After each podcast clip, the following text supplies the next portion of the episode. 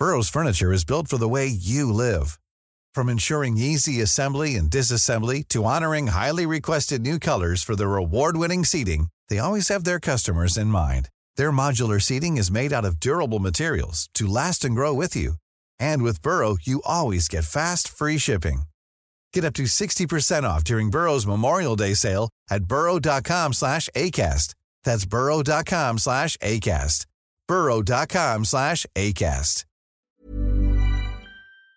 En présence, et puis après, euh, les, euh, le, les éléments perturbateurs, les radicaux qui pourraient aussi euh, émailler ce cortège. Oui, alors dispositif de force de l'ordre similaire à celui de la semaine dernière, 11 500 policiers et gendarmes au niveau national, dont 4 200 mobilisés à Paris, pour 400 à 600 000 euh, personnes attendues dans les manifestations sur tout le territoire, dont 40 à 70 000 à Paris.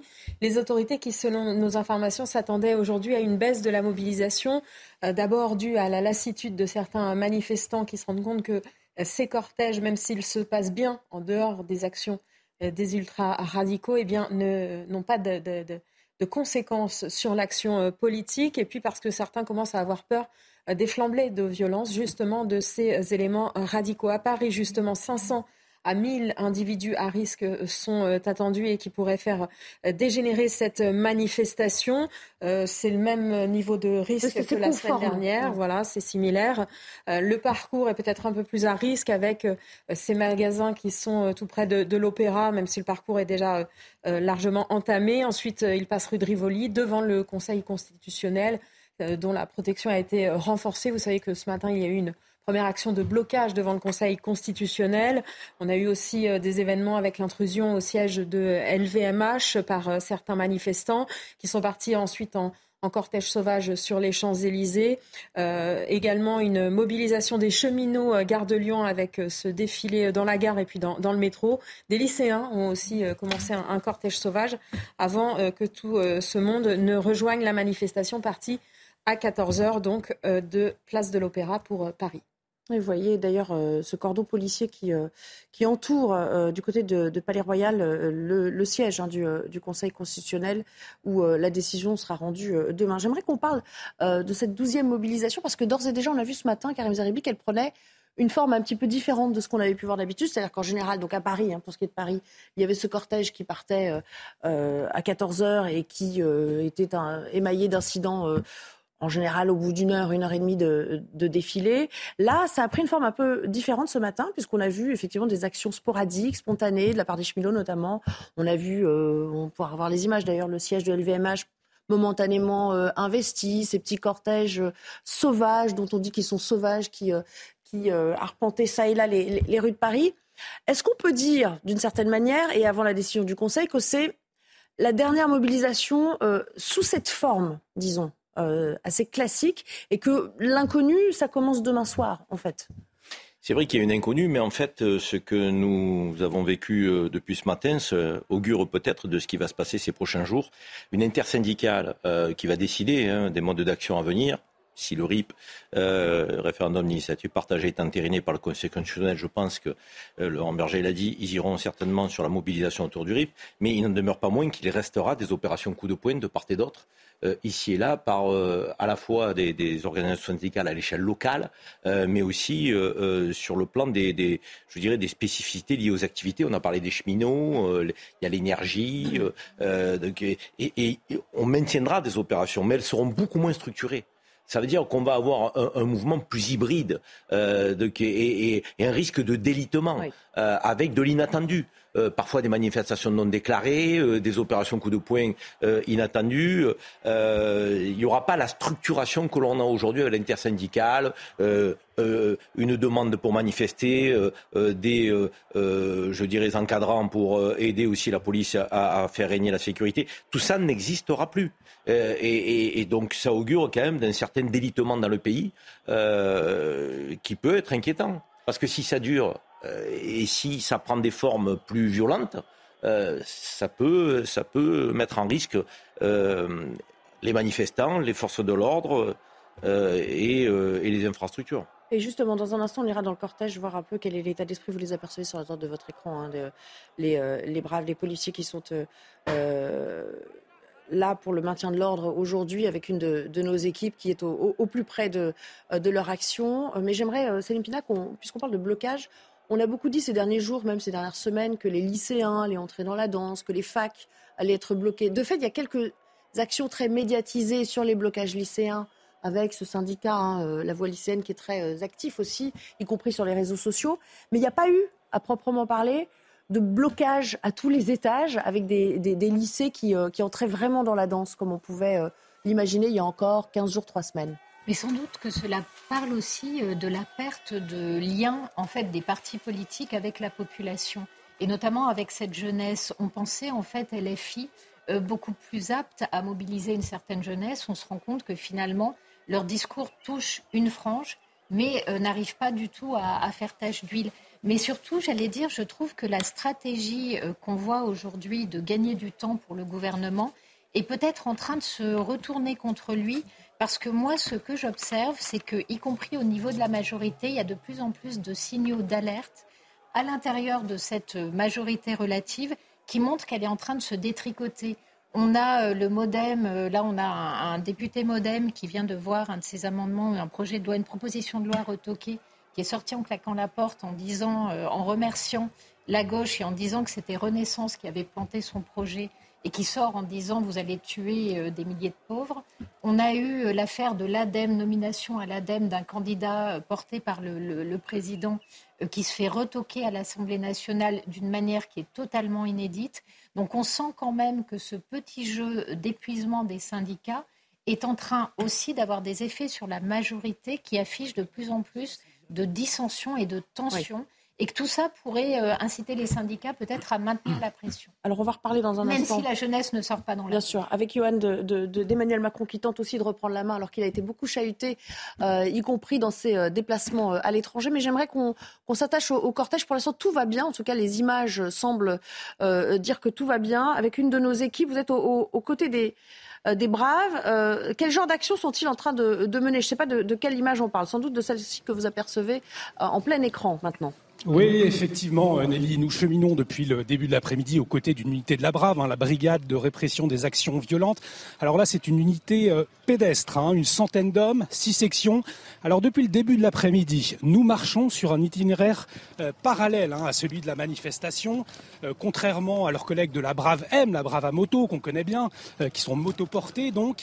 Eh bien là, nous nous déplaçons à pied depuis tout à l'heure.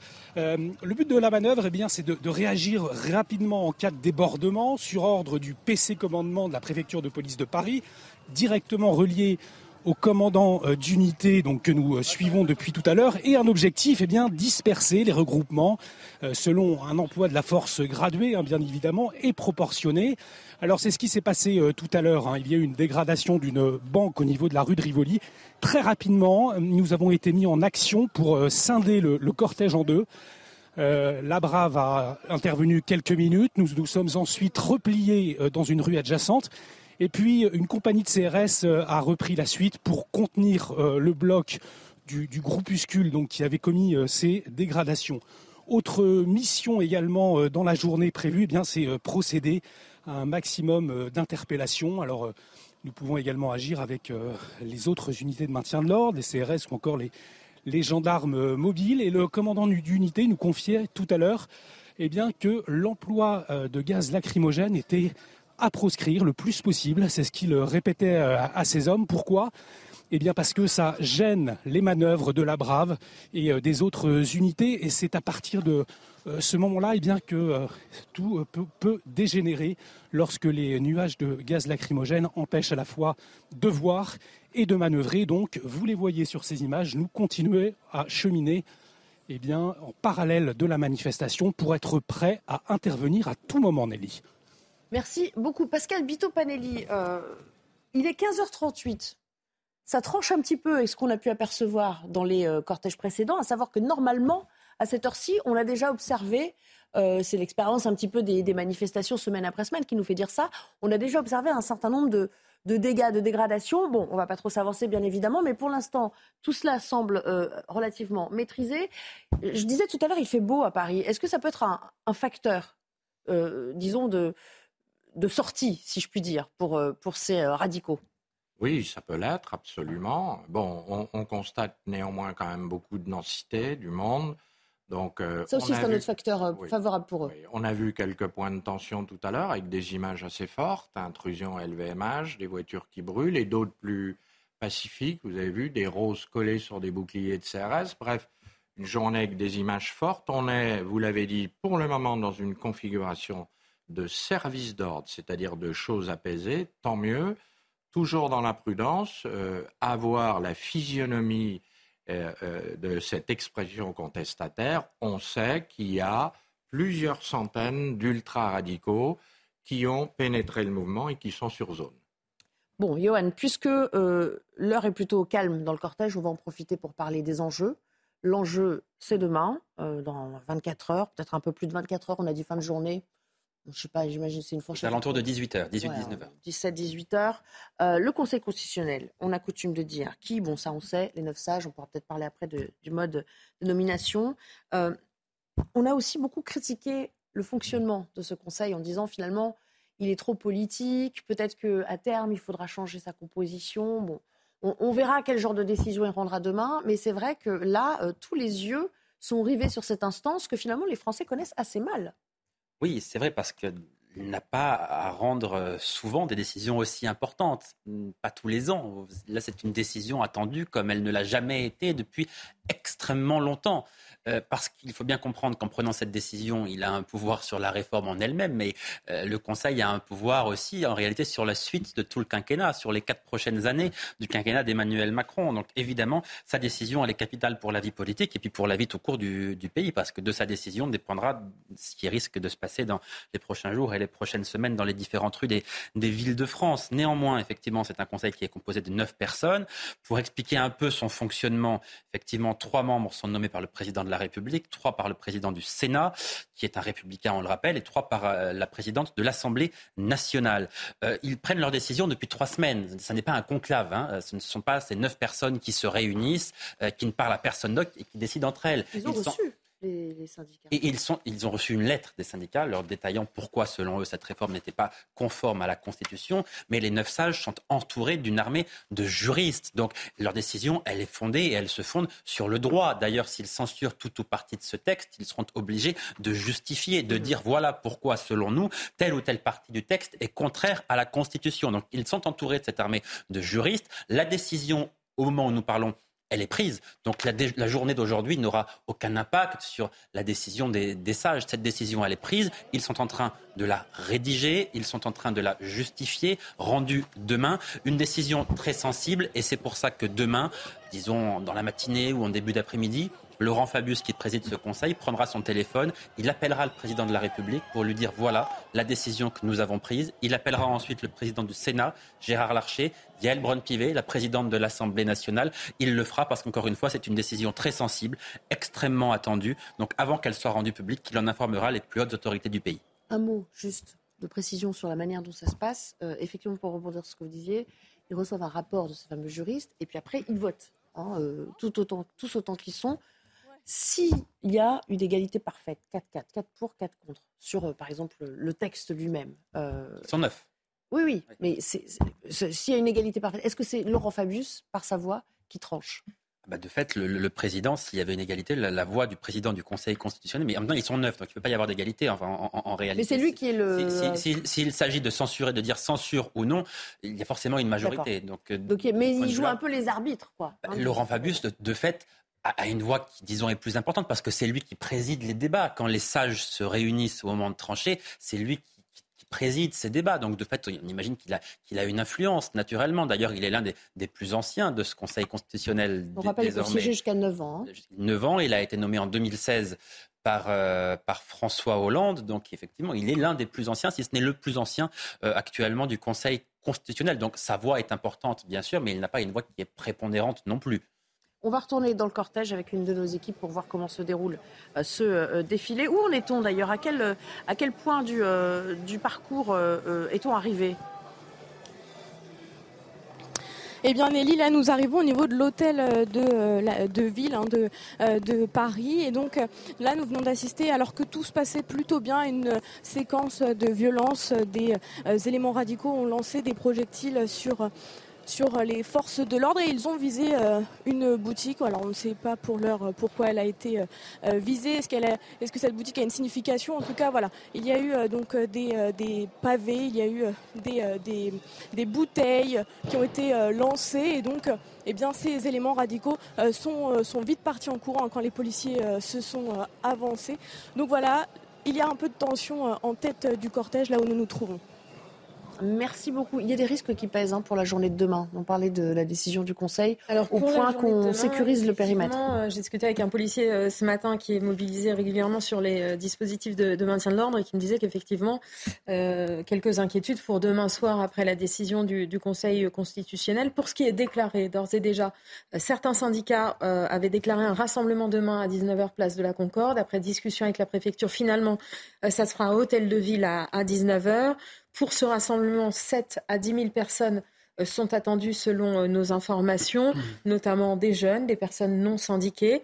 Et puis euh, pourraient s'y joindre 200 à 400 militants radicaux. Et on sait que leur but, c'est soit de faire dégénérer sur zone, soit en général sur des mouvements comme ça en soirée, de partir en cortège sauvage dans la capitale. D'autres rassemblements non déclarés circulent dans les réseaux ultra. Pour l'instant, on ne sait pas s'ils se réaliseront euh, ou non.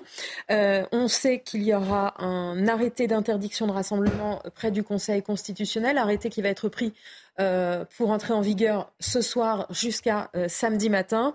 Et puis, selon nos informations, les autorités ont été prévenues que si le Conseil constitutionnel valide la loi, ça pourrait raviver, redonner une nouvelle dynamique au mouvement de contestation. Alors, je vous propose d'écouter un petit peu euh, euh, des, voix à gauche aujourd'hui, avant euh, le début du cortège, pour montrer un petit peu de quel bois il se chauffe avant la décision précisément du Conseil constitutionnel. En gros, ce qu'on comprend, c'est que quoi qu'il arrive, ils n'ont pas l'intention de baisser les bras. cette contestation, ils en ont fait un, cas personnel contre, contre Emmanuel Macron. Écoutez. Ils sont là parce que cette loi est injuste. Et quelle que soit la décision demain, ils considéreront toujours que cette loi est injuste. Et donc, quelle que soit la décision, ils continueront d'une manière ou d'une autre.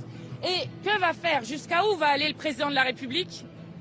Lorsqu'il ne peut plus se déplacer nulle part dans son propre pays sans se faire interpeller par des citoyennes et citoyens, jusque dans ses voyages aux Pays-Bas, où des gens l'interpellent sur la brutalité avec laquelle il essaie d'imposer cette réforme des retraites. Nous sommes dans une impasse. Une impasse dans laquelle le gouvernement, le président nous ont eux-mêmes conduits. Il y a une loi qui potentiellement peut être jugée constitutionnelle, mais qui n'est pas pour autant légitime. Elle n'est légitime ni pour la rue, ni pour les Français dans leur immense majorité, ni au Parlement où ils n'ont pas trouvé de majorité. Celui qui crée l'affrontement aujourd'hui, le blocage du pays, c'est Emmanuel Macron. Vous ne pouvez pas considérer dans un pays démocratique que 90% des Français bloquent le pays contre son président. C'est évidemment l'inverse. Johan, là, la gauche parle d'une seule voix. Bon, il y a plus de dissensions qui, n'y paraît en interne. Hein. Écoutez, moi, sincèrement, quand j'entends le premier secrétaire du Parti socialiste, Olivier Faure, dire que cette réforme n'est pas légitime, enfin, pardon, si cette réforme est légitime, on peut expliquer qu'elle est, euh, qu'elle est injuste, qu'elle va faire souffrir des gens, on peut expliquer qu'elle est mal ficelée, qu'elle a été mal pensée, que le gouvernement a mal travaillé. On peut expliquer plein de choses, mais quand on est secrétaire, premier secrétaire du Parti socialiste, on ne peut pas dire que cette réforme, elle est illégitime, pardon les mots ont un sens. Mais les mots ont un sens. C'est-à-dire le Parti socialiste, qui a quand même été un grand parti de gouvernement, aujourd'hui venir expliquer que le président de la République, par définition, bien non, ne serait peut-être pas légitime tant qu'on y est. Cette réforme, elle est légitime. Elle est peut-être injuste. Il peut le penser, il peut le démontrer, le prouver, mais elle est légitime. Dire l'inverse, c'est dangereux. Oui, on va retourner dans le cortège parce que notre euh, équipe qui est aux côtés de la Brave euh, nous signale une intervention que je vous laisse commenter d'ailleurs sur le terrain. Oui, effectivement, Nelly. Donc euh, la brave que nous suivons depuis le, début d'après-midi a été euh, actionnée très rapidement alors que nous étions dans une rue euh, parallèle. Et donc ces équipes de la Bravem, je vous l'expliquais tout à l'heure, hein, qui sont là pour intervenir rapidement lors de débordements. Et donc il y a quelques secondes, le commandant d'unité a été activé par la préfecture de police de Paris. Et donc comme vous le voyez sur ces images, nous arrivons donc dans le, le cortège. Alors ce qui est compliqué, c'est que lorsque ces policiers sont engagés, ils ne savent pas pour quelle raison précisément. Donc euh, là, c'est notre cas. Nous ne savons pas euh, vers quelle situation euh, nous nous dirigeons, vers quel débordement éventuel nous allons. Donc, comme vous le voyez sur ces images, nous suivons cette unité de la Brave M.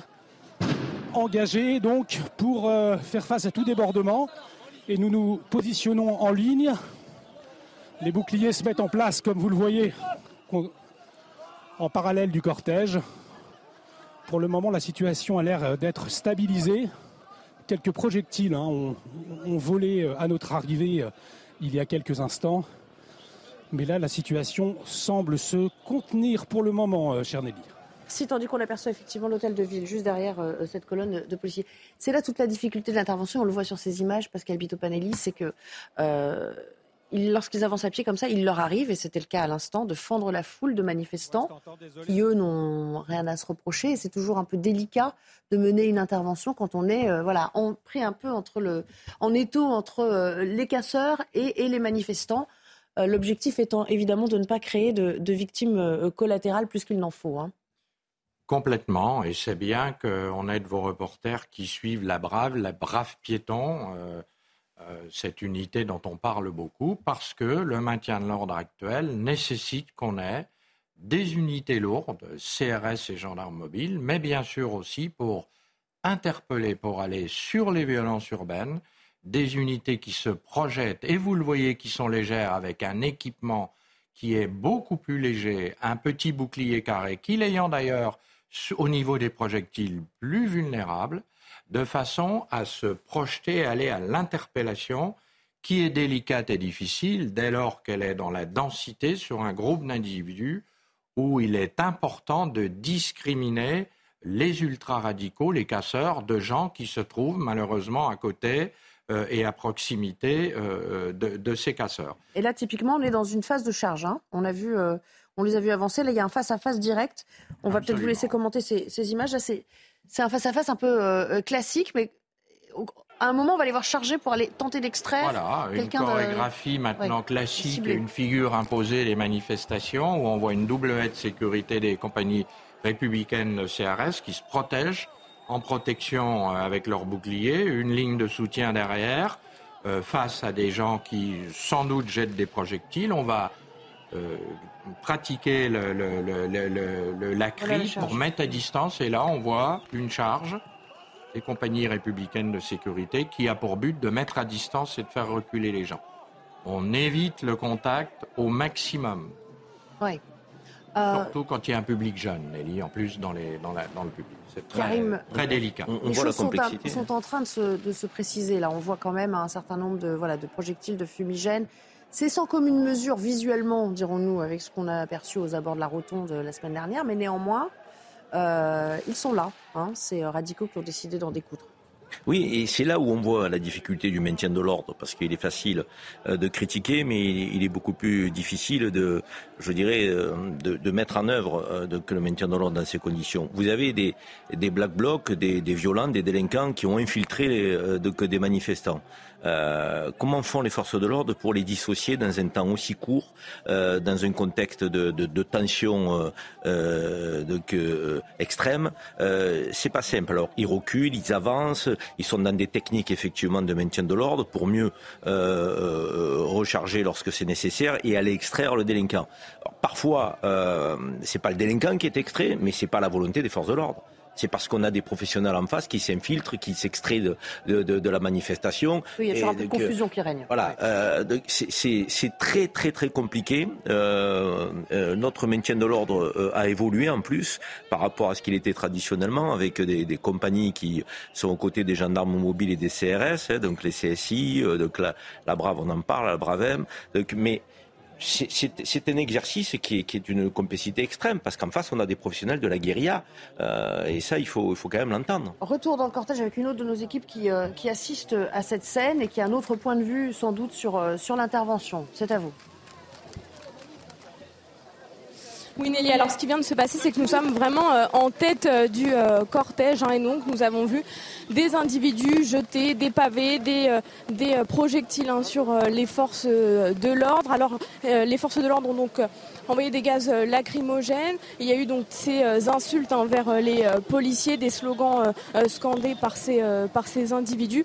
Et donc voilà, vous le voyez sur nos images, les policiers encadrent donc ces manifestants pour éviter ces débordements, pour éviter que les, les magasins de la rue de Rivoli ne soit visée par ces éléments radicaux. Et puis nous commençons à voir de nombreux policiers qui bloquent les rues adjacentes pour éviter bien que des éléments n'intègrent le, cortège en tête de cortège. Donc voilà, la situation euh, en ce moment. Et donc il y a ces, euh, premières forces de l'ordre qui, euh, qui encadrent une partie de, cette manifestation et une seconde ligne de forces de l'ordre voilà, pour tenter de, maîtriser au maximum le, cortège. On va évidemment suivre tout cela comme, le lait sur, sur le feu. Céline Pina, on parlait tout à l'heure et Johan notait à juste titre que, qu'entendre un Olivier Faure parler d'une réforme illégitime, ça paraît quand même un, peu, fort de, un peu fort de café. Est-ce que c'est irresponsable de sa part?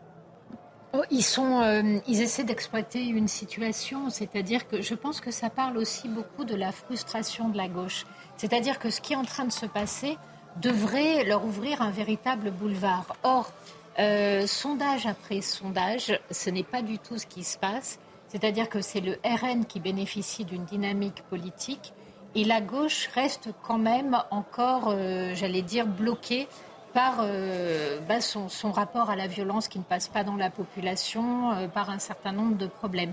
Donc de fait, je pense que dans ces cas-là, on s'échauffe et on échauffe son langage.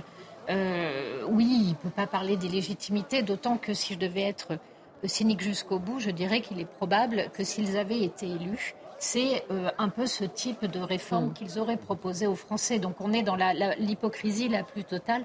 En revanche, ce que ça dit, c'est une forme de, Ils sont en train de perdre pierre, que la situation devrait les servir, mais comme ça devrait pas être permis. Euh, juste une petite incise, parce que voilà, on aime aussi commenter les, images et à titre d'information, ce que vous voyez sur la droite maintenant de votre écran avec ces fumigènes rouges là. Euh, euh, qui, euh, qui s'élève euh, devant le, Palais Royal. C'est donc sous les fenêtres du Conseil constitutionnel avec voilà, un conseil sous bonne garde, ainsi que, que l'ont décrété, décrété les, les, autorités. Johan, pour rebondir sur l'analyse de Céline, puis Karim. Oui, pourquoi est-ce que la gauche ne profite pas de cette situation et pourquoi est-ce que c'est Marine Le Pen qui en profite selon les sondages?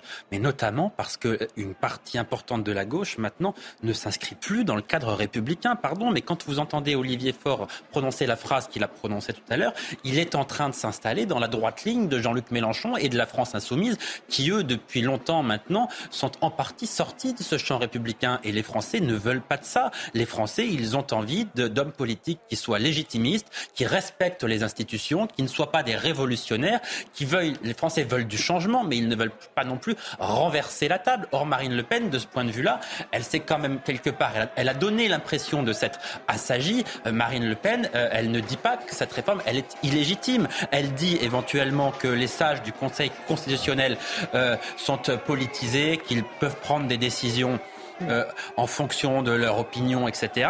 Mais elle, elle, dit qu'elle respectera la décision du Conseil constitutionnel. Donc Marine Le Pen, finalement, elle est en train progressivement de gagner la confiance des Français en en, apparaissant comme une républicaine alors que la gauche est en train de sortir de ce cadre-là. Voilà pourquoi la gauche n'en profite pas. C'est vrai qu'elle a dit euh, assez clairement, nous on se conformera à la décision du Conseil constitutionnel quoi qu'il arrive et rendez-vous en 2027 au passage. Voilà, elle se projette déjà vers la prochaine euh, euh, échéance. Un petit commentaire rapide sur la politique et sur cette gauche avec cette surenchère verbale qui semble avoir été lancée par Jean-Luc Mélenchon et, brèche dans laquelle s'engouffrent les autres désormais, puis on retournera sur le terrain. Je crois que la différence fondamentale, c'est que Marine Le Pen, elle ne dit pas grand-chose en fait et donc qui en ne disant pas grand-chose, elle, récupère, elle récupère effectivement le mécontentement des Français. Et on sait très bien euh, que c'est pas euh, euh, donc en, en vociférant qu'on va rallier les suffrages. on a une gauche qui confond vitesse et précipitation. Elle est déjà sur 2027 cette gauche. On dirait que l'élection a lieu demain et elle veut récupérer le mécontentement et la colère des Français, mais sous-jacent en créant une forme de chaos qui permettrait plus à Emmanuel Macron de gouverner. Mais c'est pas ça l'objectif. Et c'est là où on a vu le décalage entre l'Assemblée nationale et la rue.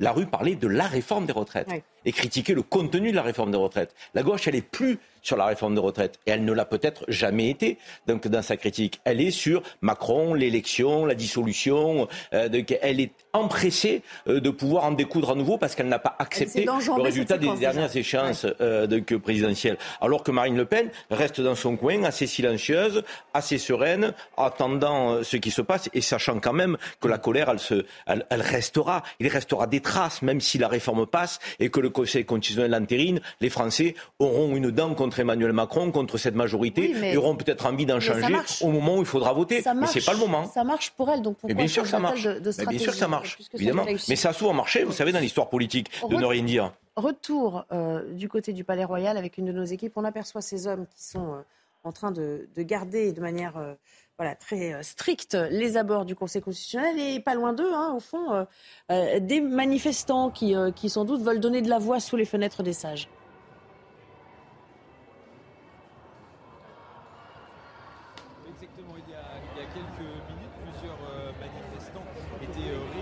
À quelques mètres hein, euh, du euh, Conseil constitu- constitutionnel. Euh, le Conseil constitutionnel gardé bien sûr par ce cordon hein, de, gendarmes qui protège l'institution des manifestants, mais aussi beaucoup de membres de syndicats. On a pu voir Solidaire Douane, Sudrail, Sud Éducation, différents corps de métier finalement réunis ici devant le, le Conseil constitutionnel à la veille d'une décision bien sûr qu'ils attendent avec impatience. Ici, on a pu voir euh, des fumigènes, un cordon de fumigène juste devant ce euh, cordon euh, de gendarmes. Ils se faisaient face, mais sans aucune violence. hein. Bien sûr, l'esprit ici était plutôt bon enfant. On a euh, en revanche pu entendre euh, bien sûr quelques euh, messages en, en direction euh, des membres du gouvernement et puis euh, surtout en direction euh, d'Emmanuel Macron avec ce slogan qu'on entend et qui reste aussi dans les têtes, il faut le dire, pendant toutes les manifestations, le fameux on est là, on est là, même si Macron ne le veut pas, nous on est là. Voilà ce slogan qui revient à toutes les manifestations contre la réforme des, des retraites. Désormais, ces manifestants qui étaient réunis ici vraiment à l'entrée du Conseil constitutionnel quittent les lieux pour rejoindre le cortège, un cortège qui se situe vraiment à quelques mètres. hein. Il est juste derrière. Ici, on est plutôt à la, fin, euh, la fin du cortège. Voilà, il faut le dire, puisque le tout début du cortège euh, se trouve déjà maintenant à plus euh, d'un kilomètre euh, du Conseil constitutionnel. Tous les moyens sont bons, bien évidemment, pour euh, tenter de faire pression jusqu'au bout, euh, même si, comme le disait euh, justement Johan, la décision, quoi qu'il arrive, est prise. Alors justement, comment c'est perçu du côté de l'Élysée? Parce qu'on a entendu Emmanuel Macron, on le, on le réentendra. Euh, on a cru comprendre qu'ils étaient raisonnablement optimistes, mais on n'est jamais à l'abri totalement d'une surprise, hein, bien sûr. Non, à l'évidence, même si la plupart des constitutionnalistes disent qu'a priori, ils ne voient pas avec quelle justification le Conseil pourrait retoquer le report de l'âge légal de 62 à 64 ans, ce qui est la mesure la plus importante. Tout, même si l'index senior est retoqué, ça sera complètement anecdotique. Vous imaginez bien que ça n'est pas ça qui va faire changer d'avis qui que ce soit. Donc la mesure phare de ce texte, a priori, on prend toujours des pincettes parce qu'on n'est jamais à l'abri de quoi que ce soit. Mais si on s'en fie aux spécialistes de la Constitution, ils nous disent très très grande majorité que ce texte sera donc euh, validé. Donc à l'Élysée, on s'attend à cela évidemment, on se prépare à cela. C'est toute la stratégie d'Emmanuel Macron depuis plusieurs semaines maintenant.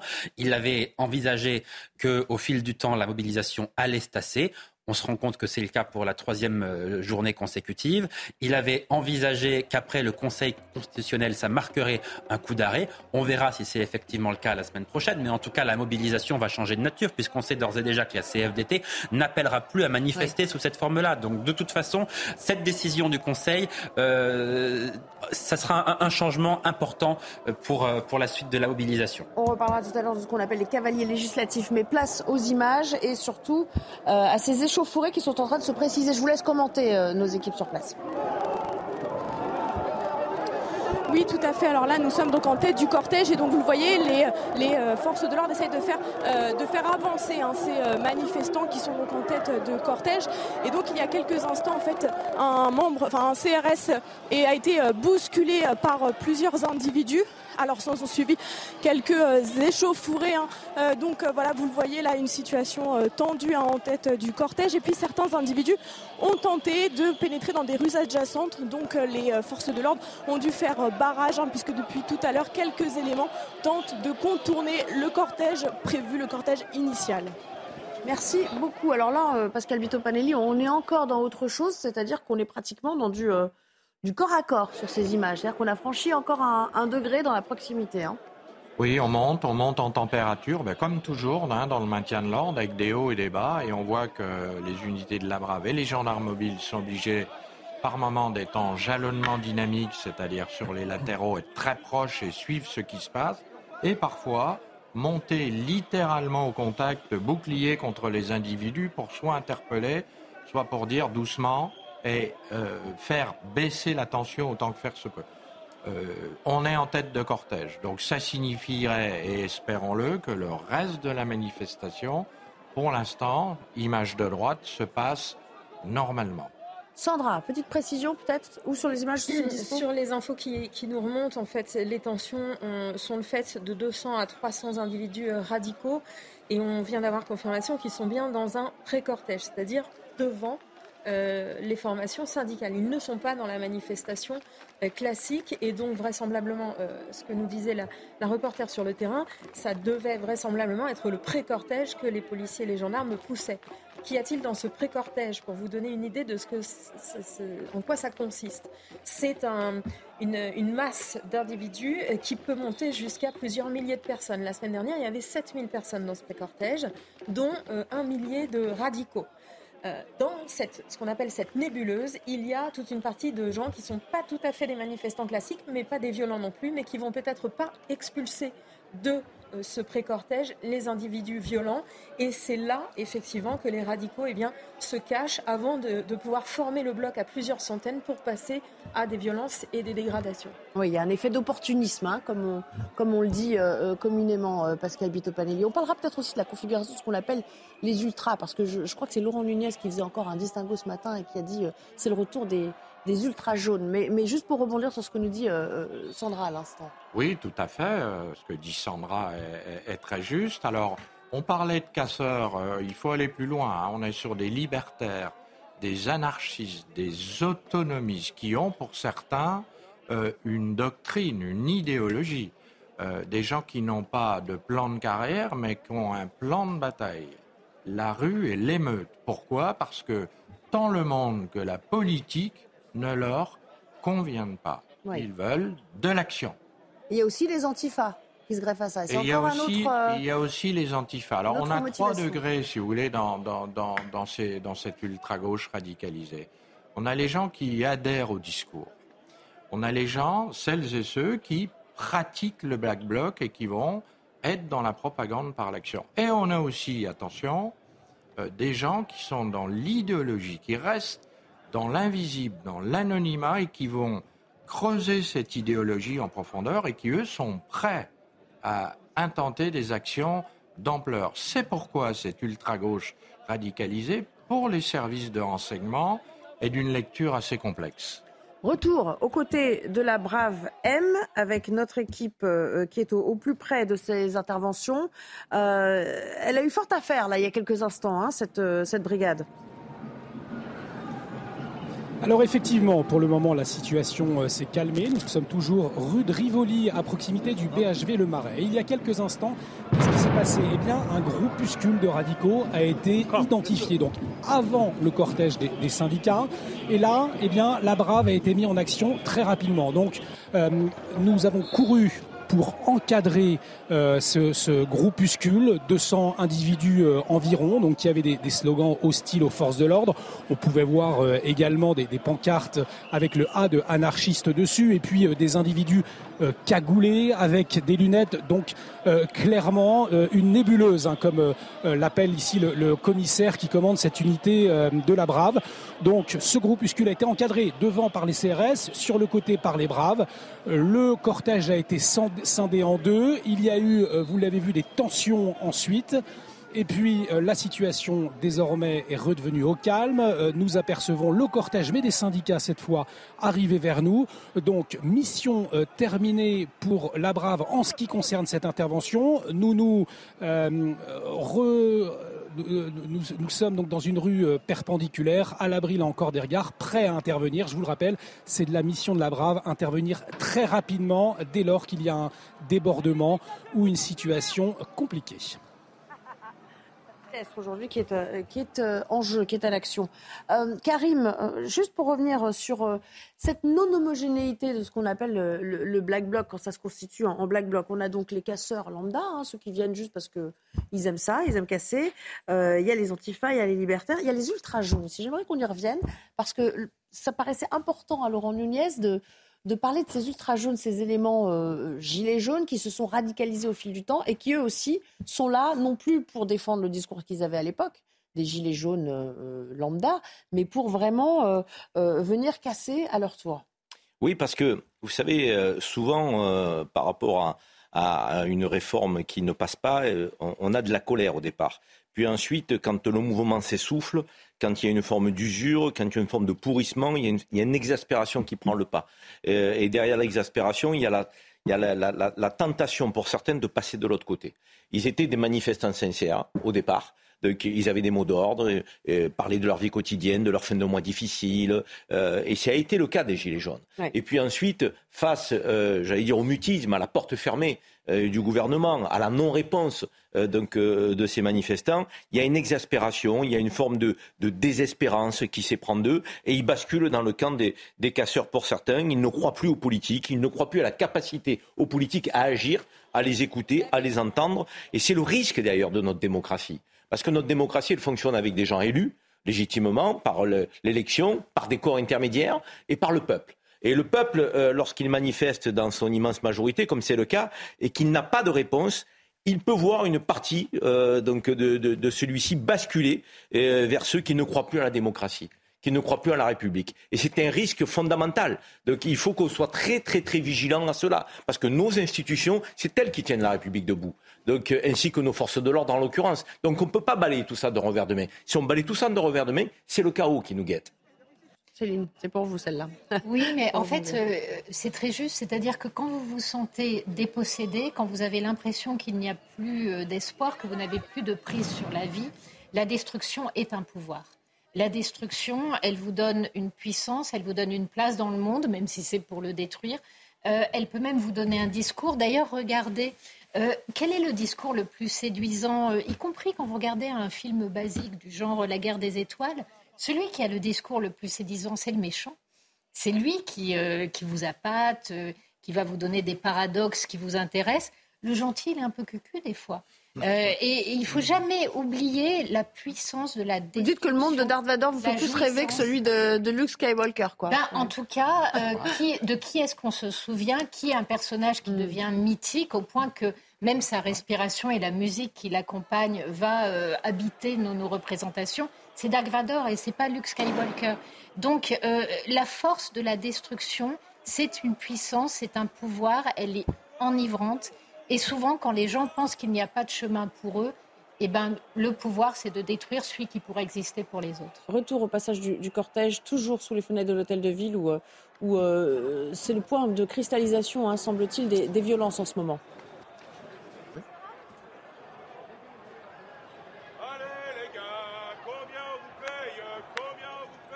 Euh, si notre équipe peut commenter ces images, voilà, c'était une manière de vous, de vous tendre, de vous tendre la perche. Que se passe-t-il en ce moment du côté euh, et de la Brave et des manifestants?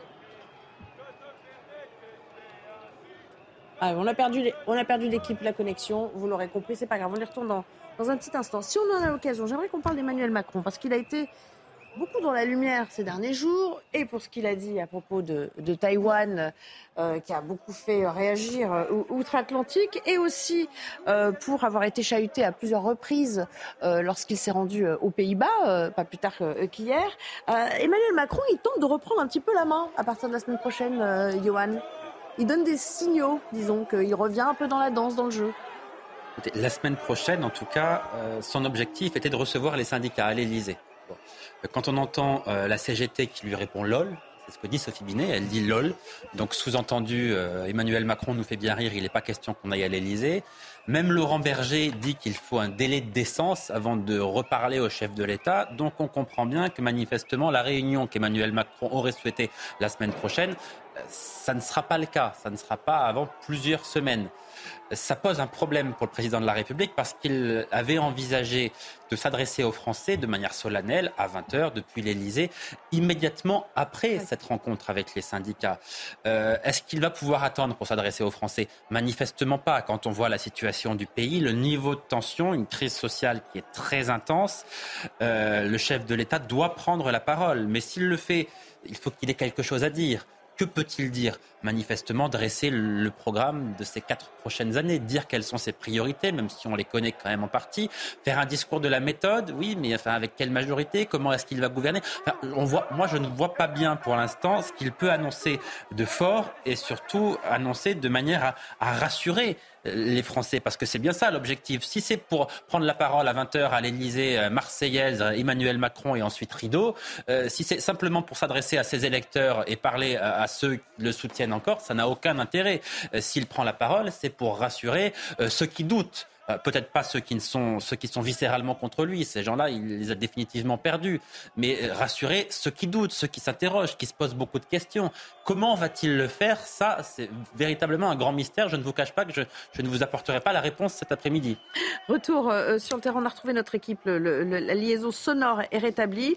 On parlait de l'intervention de la Brave il y, a, il y a quelques instants, et on voit que voilà le l'attention se porte quand même euh, sur ce qui se passe du côté de la place de, l'hôtel de ville avec euh, des moments d'accalmie suivis de charges policières. Oui, tout à fait, Nelly. Alors, nous avions même dépassé l'hôtel de ville et les forces de l'ordre ont fait euh, retour, fait un retour en arrière, hein, eh bien, puisque certains euh, éléments radicaux euh, tenteraient de, de eh bien, lancer des projectiles sur un des grands magasins de la rue de Rivoli. Et puis, il y a aussi ces individus donc qui sont, qui tentent de, d'essayer de, rentrer dans les rues adjacentes à ce carrefour. Donc, vous le voyez sur nos images, eh bien, les forces de l'ordre bloquent ces accès puisque certains éléments radicaux tentent de de, prendre d'autres chemins pour intégrer euh, le cortège, pour euh, contourner euh, les forces de l'ordre. Et donc là, autour de nous, nous avons des slogans scandés par les manifestants contre les forces de l'ordre. Les forces de l'ordre qui tentent de boucler le périmètre et de faire avancer le cortège depuis une dizaine de minutes. Parce qu'Abitopani, là, la tâche est ardue parce que quand on connaît un petit peu, pour qui connaît Paris, cet endroit, effectivement, il y a beaucoup de points d'arrivée parce qu'on est une sorte de carrefour hein, avec l'hôtel de ville. Il y a beaucoup de, de rues adjacentes, de petites ruelles aussi où il est possible de se cacher. On imagine que ça ne va pas être simple pour eux de rétablir l'ordre à cet endroit précis. Ça ne l'est pas. C'est une configuration urbaine euh, difficile à travailler, mais euh, que les unités de force mobile travaillent à l'appui d'une part de leur professionnalisme, à l'appui de, ce qu'elles prennent directement sur le terrain et bien sûr par un suivi euh, sur chaque mètre carré de la salle de commandement de la DOPC qui donne des consignes, qui déploie les effectifs, qui les fait se projeter, de manière à pouvoir équilibrer, intervenir, euh, pour garder au maximum cet équilibre entre sécurité et liberté de manifester. Pour le moment, je, trouve qu'on est sur, euh, on, est sur une situation qui est euh, sous contrôle. Je dis ah bien pour le moment, à part quelques points de cristallisation. C'est-à-dire que ça, il fallait s'y attendre, mais ça n'a pas dégénéré comme on Pour le moment, écoutez, je, trouve qu'on est, euh, les, on n'est on pas limite engagement, on est, on, est, on est sous contrôle. Mais pourquoi? Parce qu'on a mis beaucoup d'effectifs. Sandra, quelques infos de votre côté? Euh, non, c'est juste pour préciser qu'effectivement, euh, il y a des tensions qui de toute façon étaient prévisibles. En fait, les ultras, ils sont là depuis le début des manifestations, sauf qu'ils n'ont pas réussi à passer à l'acte à chaque fois et que ça n'a pas l'ampleur, la même ampleur de manifestation en manifestation. Effectivement, il y a des tensions parce que les forces de l'ordre interviennent à chaque fois que les individus radicaux, qui sont 200, 300 pour l'instant, dans les blocs, quand ils arrivent à les constituer, tentent de commettre des violences et des dégradations, et que les forces de l'ordre interviennent à chaque fois.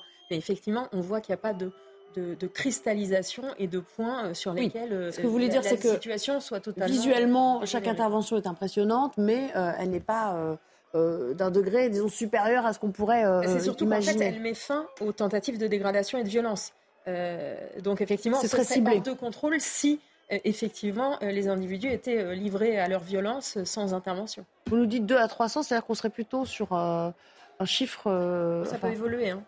Oui. Là, c'est ce qu'ils ont réussi. Mais ce qu'ils ont réussi, Ils ont réussi à... se constituer à 200-300. Ça ne veut pas dire qu'il n'y en a pas d'autres qui essaient ou qui sont en train d'arriver. Mais effectivement, on dit jusqu'à jusqu'à 1000 individus Alors, qui posent 500 à 1000 étaient attendus. On verra. Venir. Nous verrons. On verra La journée est encore longue. À la fin de la mmh. journée. Karim, euh, si on parle, euh, on reparle d'Emmanuel Macron et de, politique, c'est vrai qu'on se dit, au fond, lui qui voulait voir les syndicats, pourquoi il réussirait là où Elisabeth Borne a, piteusement euh, échoué, pas plus tard qu'il y a quelques jours, la, semaine, passée. On se dit bon, ça va être, ça va être compliqué, surtout que c'est lui qui focalise le plus la colère aujourd'hui. Non, mais le président de la République est un stratège. Euh, donc il ne faut pas le sous-estimer à ce niveau-là. Il n'est pas là par hasard.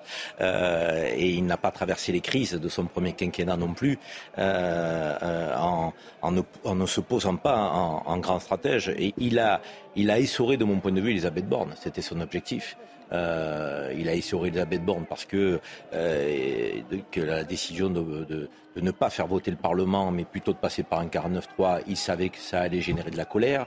Il a essoré Elisabeth Borne parce qu'il lui a demandé d'élargir sa majorité. Il sait que c'est mission impossible. Il a essoré Elisabeth Borne parce qu'il lui a demandé de recevoir les syndicats sans euh, lâcher quoi que ce soit. Et ça, c'était euh, connu d'avance. Donc, euh, mais là, il veut reprendre la main, le président. Il veut reprendre la main parce qu'il sait que les Français sont respectueux de nos institutions et du droit. Et lorsque le Conseil constitutionnel aura statué, il espère effectivement incarner de ces institutions et le retour du droit. Retour dans le cortège avec une charge à l'instant de la brave pédestre et vous êtes euh, à leur côté. Oui, effectivement, une charge euh, à l'instant à rue de Rivoli, à proximité du BHV, où la situation est très tendue. Et une interpellation à l'instant d'un Black Bloc. Vous le voyez sur ces images puisque tout à l'heure le cortège a été scindé en deux et la deuxième partie donc de la nébuleuse euh, maintenant arrive euh, à proximité du BHV, euh, d'où un regain de tension. Alors la Bravem que nous suivons depuis le début de l'après-midi, vous venez de voir, vient de se déployer pour procéder à une interpellation. C'est également dans ses missions hein, faire cesser tout débordement, mais également interpeller. Vous, devez, vous venez de le vivre en direct alors que des gaz lacrymogènes commencent à se faire euh, sentir. Nous reculons après cette charge donc, que vous avez pu vivre euh, en direct et nous nous replaçons donc dans une petite rue euh, perpendiculaire pour laisser repartir le cortège désormais. Merci beaucoup Sandra. Bon, évidemment c'est toujours impressionnant, mais il ne faut pas non plus... voilà oui, voir, voir, plus qu'il n'y en, qu en, a dans, dans l'intervention. Non, je voulais, je voulais, juste préciser euh, l'intervention. Effectivement, euh, selon nos, nos, informations, il y a des, des mots d'ordre qui circulent euh, chez les individus les, les, plus radicaux dans le pré-cortège. Euh, c'est d'attaquer euh, le magasin, le BSV. que les Parisiens connaissent bien, le bazar, le bazar de l'Hôtel de Ville, qui est un, un magasin assez emblématique. Qui, qui s'est barricadé quand même pour l'occasion. Et euh, donc, les forces de l'ordre sont en protection. Et c'est pour ça qu'il y a effectivement euh, ces interventions. C'est pour éviter euh, que la cible qui a été identifiée par les, radicaux eh bien, ne soit atteinte. Donc, comme l'était par exemple la rotonde la semaine dernière, les forces de l'ordre ont bien conscience que c'est une des cibles et donc interviennent en protection et, et interviennent dès qu'ils voient des tentatives de, de violence et de dégradation. On y retournera bien sûr dans un instant, tandis que vous voyez maintenant ce quadrilatère avec différents points de vue de la manifestation et des euh, interventions. Beaucoup de forces policières, comme vous voyez sur ces images. 4200 à Paris, 11 500 dans toute la France. Nous parlions aussi politique et des enjeux. On parle d'Emmanuel Macron qui tente de, reprendre la main. Euh, euh, Johan, c'est une manière de dire, bon voilà, je crois que c'est Marine Le Pen qui disait d'elle qu'elle était carbonisée. là, ces jours sont, sont comptés, hein, a priori. Alors, on parle d'Elisabeth Borne, effectivement, la Première ministre, pour rebondir sur ce que disait Karim, rarement un Premier ministre aura été à ce point-là carbonisé, moi j'allais vous dire cramé, en aussi peu de temps. Ça fait même pas un an qu'elle est à Matignon. Alors, certes, elle a battu le record d'Edith Cresson, mais euh, elle, elle, est véritablement cramée. Enfin, en, en, si peu de temps, euh, il faut remonter à, à, très longtemps quand même pour assister à ce genre de scénario. Souvent, les premiers ministres sont essorés, politiquement très affaiblis, mais sur un laps de temps qui est quand même plus long. Là, euh, on voit mal comment est-ce qu'elle peut rester en place. Il faut se mettre dans la tête du chef de l'État, qui dit depuis toujours que son second quinquennat commencera réellement une fois que cette réforme des retraites aura été votée. Que là, dans l'esprit d'Emmanuel Macron, on est encore dans le prolongement du premier mandat. Donc, il va vouloir tourner la page, effectivement, pour marquer euh, le début de son... autre chose. Exactement, et le début de son deuxième mandat. En réalité, lui, il perçoit comme ça. À mon avis, il va vouloir changer de Premier ministre. On peut pas insuffler quelque chose de nouveau, vouloir imposer un tournant absolument important en gardant le même Premier ministre. Euh, qui pour la remplacer? C'est la question. Euh, à mon sens, ça ne peut être que quelqu'un des Républicains, mais qui soit vraiment membre des Républicains, hein, pas un Gérald Darmanin, si vous voulez. Pas un transfuge. non, quelqu'un qui soit vraiment au sein du parti, qui puisse... Pour aller la chercher, cette majorité. Et qui, puisse s'assurer du soutien des députés à l'Assemblée nationale. Donc, il y a quelques profils comme ça qui, qui correspondent. Ils ne sont pas nombreux. Hein. Il y avait le profil initial. C'est la solution. Dans le choix avec Elisabeth Borne, il y avait Catherine Vautrin. Oui, il y avait Catherine Vautrin. Il y a, surtout, pardon, il y a Gérard Larcher, hein, qui euh, pour l'instant euh, est, cité, en tout cas, dans le, nom revient, etc. Mais voilà. Il peut être cité après entre. J'entends bien. C'est que Gérard Larcher, euh, quand la tempête a, vraiment frappé, c'est-à-dire au moment où il fallait euh, faire voter les LR, a été quand même remarquable d'inconsistance et euh, d'incapacité à, donner, à porter un discours et à exister. Donc il y a un petit souci, c'est-à-dire que la seule chose que peut donner Emmanuel, Emmanuel Macron à la foule, c'est effectivement un changement de Premier ministre. Le seul souci, c'est que la configuration, elle, ne va pas changer. C'est-à-dire que qu'est-ce qui a cramé Elisabeth Borne? Le fait qu'elle n'ait aucune majorité dans une situation tripartite où euh, la pression des extrêmes se fait très forte. Aujourd'hui, rien ne va bouger politiquement. Euh, qui va être affiché? Et ensuite, la personne qui est affichée a tout à perdre. C'est-à-dire qu'elle vient au secours d'un pouvoir faible auquel elle devrait apporter du crédit politique parce que ce pouvoir n'en a plus pour permettre à un président à bout de souffle de terminer un quinquennat dont on ne sait absolument pas où il va aller. Ça fait quand même beaucoup. Euh, si j'étais Gérard Larcher, je ne suis pas sûre qu'il vaille pas mieux rester le numéro 2 de, l'État. Mais là, on a, on a un vrai souci, c'est que l'impasse politique n'est pas en train d'être réglée et qu'en plus, Emmanuel Macron risque d'être dans le déni parce que expliquer qu'il commandera qu'il commencera un second quinquennat alors qu'il a déjà usé euh, toute sa part euh, de, j'allais dire, de légitimité ou de force politique dans le premier, parce que là, ce qu'on voit, c'est un décrochage sur le cœur de son électorat. Les plus âgés, les CSP+, ça, c'est un vrai problème et ça ne se rattrape pas si facilement. Oui, c'est vrai qu'il est en train de décrocher dans les, euh, dans les sondages, on l'a encore vu Aujourd'hui, il a perdu euh, près d'une dizaine de, points hein, en, fonction des, enquêtes d'opinion. Euh, avant de retourner dans le cortège, Karim, et, parce qu'on est un petit peu sur la politique, pour pas trop s'interrompre, est-ce que ça peut lui permettre quand même un remaniement, là, d'ailleurs, dont on ne connaît pas vraiment l'échéance, euh, a priori, ça peut lui permettre de se relancer vraiment où, il est lame duck, comme on dit en anglais C'est un canard boiteux jusqu'à la fin de son quinquennat? Non, mais il faut regarder les options qui se présentent à lui. Il n'y en a pas 36. Donc, il y a celle du remaniement qui me paraît inéluctable. Euh, après, quel va être le timing? Est-ce qu'il va le faire immédiatement? Est-ce qu'il va le faire avant l'été? Mm. euh, C'est la question qui va se poser. Il va consulter. Le président, il a eu euh, un double objectif en entamant ce deuxième quinquennat. Le premier, c'était d'aller chercher les syndicats pour faire passer cette réforme des retraites. Il ne lui fallait pas un Premier ministre de droite, parce qu'il savait que ça allait frotter avec les syndicats. C'est Elisabeth Borne, qui était conseillère de Lionel Jospin, qui est une femme de gauche, qui a été ministre du Travail, qui avait engagé des relations avec les syndicats. C'est un échec, parce que le dialogue social n'a pas fonctionné. Donc, et là, il va aller chercher la majorité euh, euh, absolue avec euh, la force d'appoint qu'est les LR. Mais qui pour incarner les LR Qui est assez légitime aujourd'hui pour faire voter les LR comme un seul homme avec la majorité? Gérard Larcher, je n'y crois pas une seconde. Parce que Gérard Larcher est le deuxième personnage de l'État. Il n'est pas fou au point d'aller se faire essorer à son tour donc au poste de Premier ministre. Il sait très bien que ce qui attend le gouvernement, le président de la République, va être extrêmement difficile. Ça peut être Gérald Darmanin, ça peut être aussi Catherine Vautrin, donc euh, qui était le choix. Euh, il va chercher un LR pour aller chercher la force d'appoint. Mais derrière la force d'appoint, il faut donner un cap. Il faut donner un cap suffisamment cohérent pour qu'il y ait des perspectives. Et le choix du Premier ministre ne suffira pas. Il faudra aussi étoffer son gouvernement avec certainement des, des, poids lourds, des gens un peu plus politiques qu'il ne l'a aujourd'hui. Aujourd'hui, quand vous sondez les Français, il y a quatre personnes qui sont connues au gouvernement, pas plus, sur 40 et quelques personnes. Donc on voit bien que ça n'est pas un gouvernement solide politiquement. Vous levez Bruno Le Maire, Gérald Darmanin, donc euh, Dupont-Moretti, parce qu'on parle d'eux. Tous les autres sont transparents euh, euh, et c'est pas normal. Euh, dans le contexte de notre On pays. On imagine qu'un remaniement éventuel, c'est aussi une manière de se débarrasser de, de ceux qui n'ont qui ont pas franchement imprimé aussi. Hein. oui, mais à condition qu'ils mettent à la place, c'est des gens qui vont imprimer et qui vont rallier à eux euh, donc des suffrages qu'il n'a pas aujourd'hui. Et, et ça, c'est toute l'équation de Emmanuel Macron.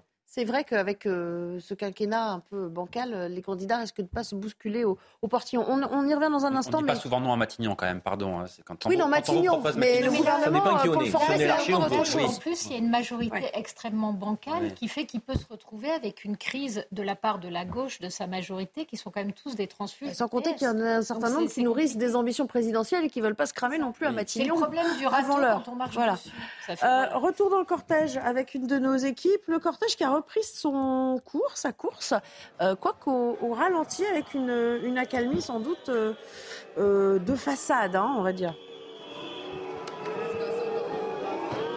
Oui, c'est vrai que le, cortège a repris, euh, a, repris sa marche. Euh, euh, désormais, on est en toute tête de cortège, hein, ici, toujours, toujours rue de Rivoli. Et c'est vrai qu'on a assisté justement dans cette rue avant le, BHV, hein, Sandra Buisson en parlait à, l'instant, où il y a eu des affrontements très violents entre les forces de l'ordre et les éléments perturbateurs. C'est vrai qu'ils sont plusieurs, plusieurs centaines, difficile de, de, dire combien exactement, mais on les voit aller et venir entre la toute tête de cortège et là où on se trouve.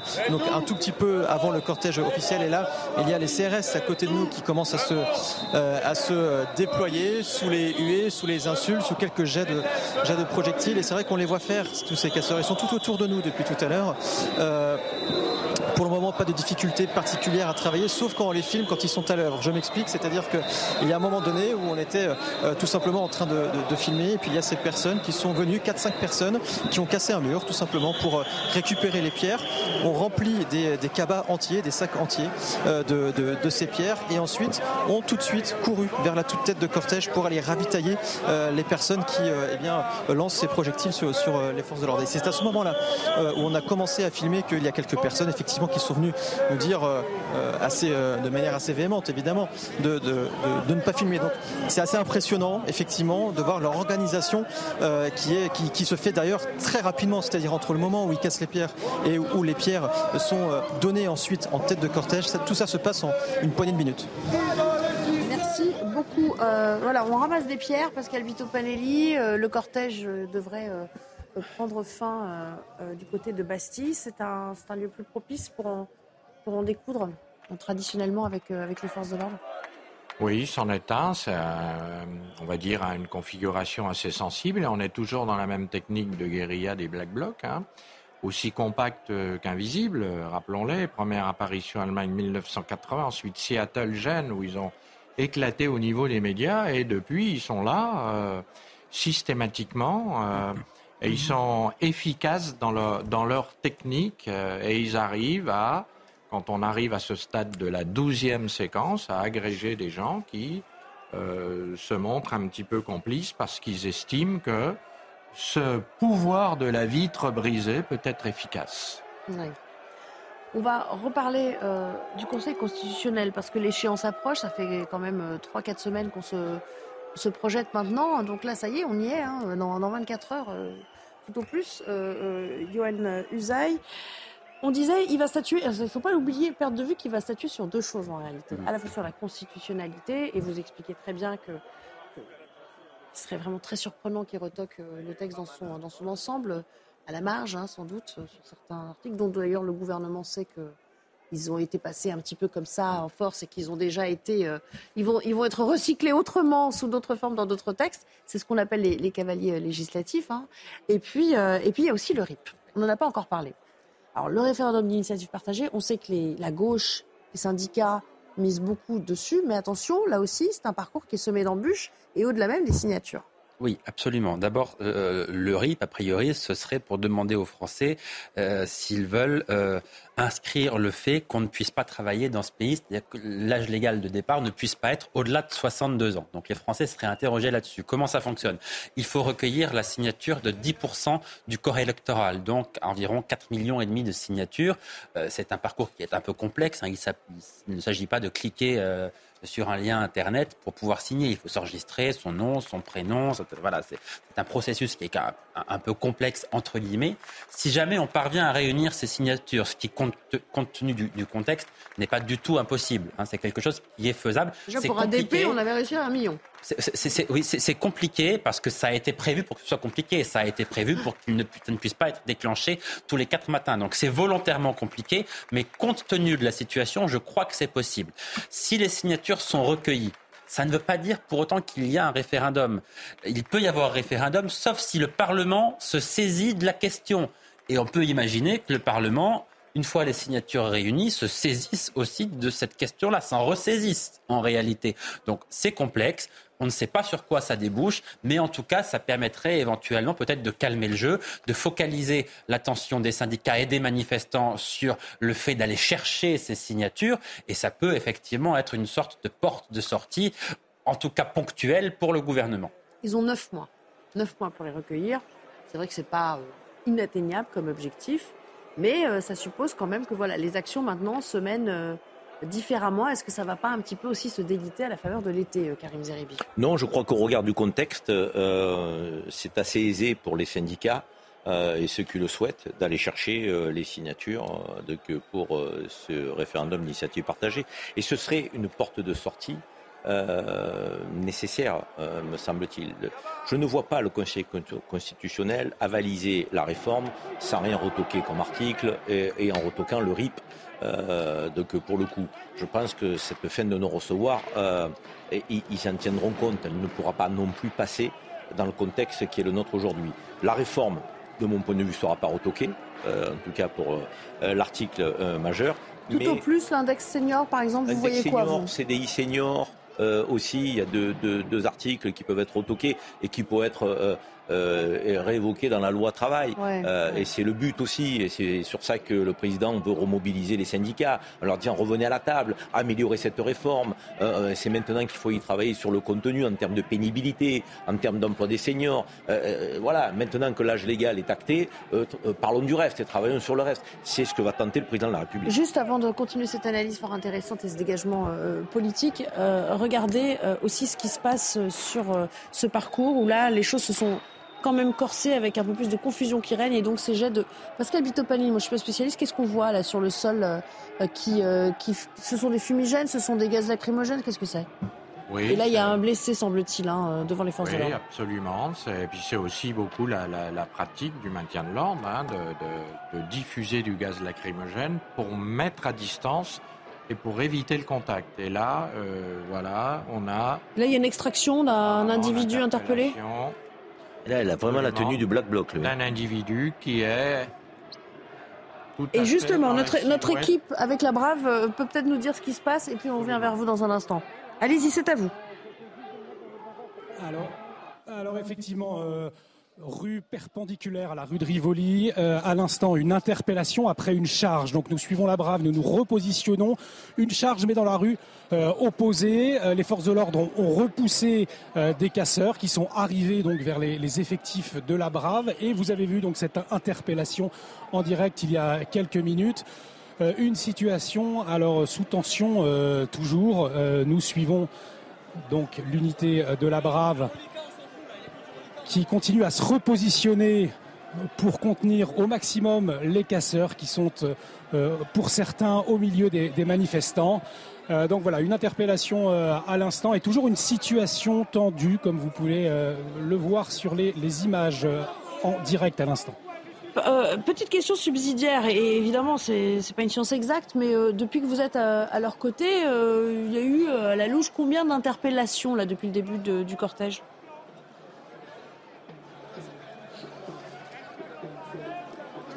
Alors, nous, de notre côté, avec nos deux unités, nous avons assisté à deux interpellations cet après-midi. Deux interpellations, mais uniquement avec l'unité que nous suivons. Je vous le rappelle, unité de 100 hommes, 6 sections. Et euh, nous avons, nous, euh, assisté à deux interpellations, euh, mais ce doit être au moins une, quinzaine hein, depuis le, début de la manifestation. Euh, nous serons dans le cortège à nouveau avec une de nos équipes. Euh, dans un instant. Pascal, euh, juste pour préciser le, propos de, notre reporter, et parce que je vous ai un petit peu interrompu tout à l'heure, donc on, a, vu des fumigènes pour tenter de, disperser un peu la foule, c'est ça? C'est ça un petit peu l'objectif de ces fumigènes qu'on lance comme ça sur le, bitume La déontologie du maintien de l'ordre est, d'agresser plus les sens que les corps. C'est pour ça qu'on utilise des canons à eau et qu'on utilise du gaz lacrymogène de façon à éviter au maximum le contact, mais quand il le faut, euh, vous en avez parlé tout à l'heure, on pratique aussi les bons offensifs ou les charges. Une charge étant un mouvement euh, qui se fait en deux ou trois temps et qui a pour but de dégager une foule hostile qui ne veut pas quitter les lieux. Notre reporter nous disait qu'il y avait eu deux interpellations. Là, vous venez d'en voir deux autres euh, sous les yeux. Donc, c'est en train de se préciser quelque peu. Un petit commentaire, Karim Oui, ce qui est frappant, c'est que nous sommes dans un état de droit, comme chacun le sait, et les fonctionnaires de police ne peuvent intervenir euh, que s'ils euh, euh, constatent une, je dirais, un, comportement anormal avec nos règles. pour autant, on voit sur ces images que, à côté des forces de l'ordre, parfois, se tiennent des individus habillés tout de noir, avec une cagoule qui est retirée et qui est repliée.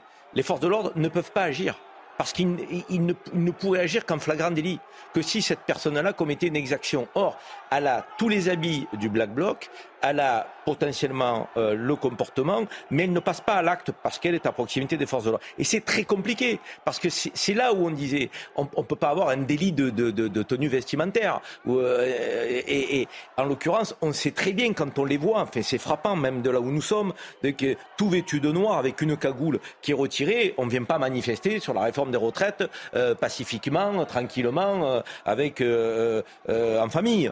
Je veux dire, on voit bien, en plus, ils ont souvent un petit sac à dos euh, qu'est-ce qu'il y a dans ce sac à dos? Peut-être de quoi se changer euh, rapidement. Et c'est là la difficulté, parce qu'elles sont à proximité. Euh, ces, délinquants sont à proximité, mais on ne peut pas leur mettre la main dessus n'importe quand, à n'importe quel moment. Il faut être vraiment dans le flagrant délit. Charge contre charge et gaz lacrymogène, c'est un, un, petit peu l'ambiance dans laquelle vous vous trouvez, chers reporters. Vous, vous avez subi euh, voilà, des, inhalations de, gaz qui vous ont poussé à vous, euh, à vous réfugier ailleurs. Racontez-nous. Oui Nelly, alors ce qui s'est passé il y a quelques instants, déjà je ne sais pas si vous l'avez vu sur nos images en direct, mais il y a euh, des tirs de mortiers d'artifice qui ont été lancés par certains manifestants, certains éléments radicaux. Et donc il y a cinq minutes à peine, eh bien, il y a une, des, tirs, des projectiles qui ont été lancés sur les forces de l'ordre juste à côté de nous. Et ces mêmes éléments radicaux ont aussi visé la presse avec des bouteilles en verre, avec des, des éléments, des pavés, des éléments de mobilier euh, urbain et donc nous avons dû euh, nous réfugier dans un immeuble car les éléments radicaux visaient à la fois euh, les forces de l'ordre et à la fois les journalistes. D'accord. Et donc là, là, vous avez pu regagner le cortège ou vous êtes toujours à bonne distance parce que vous vous sentez quelque peu prise pour cible? Alors nous sommes ressortis après quelques, quelques instants et donc là nous sommes eh bien, euh, au milieu de la rue de euh, Rivoli. Donc nous assistons euh, eh bien, à quelques jets de projectiles à des bouteilles en verre qui sont actuellement jetées sur les forces de l'ordre.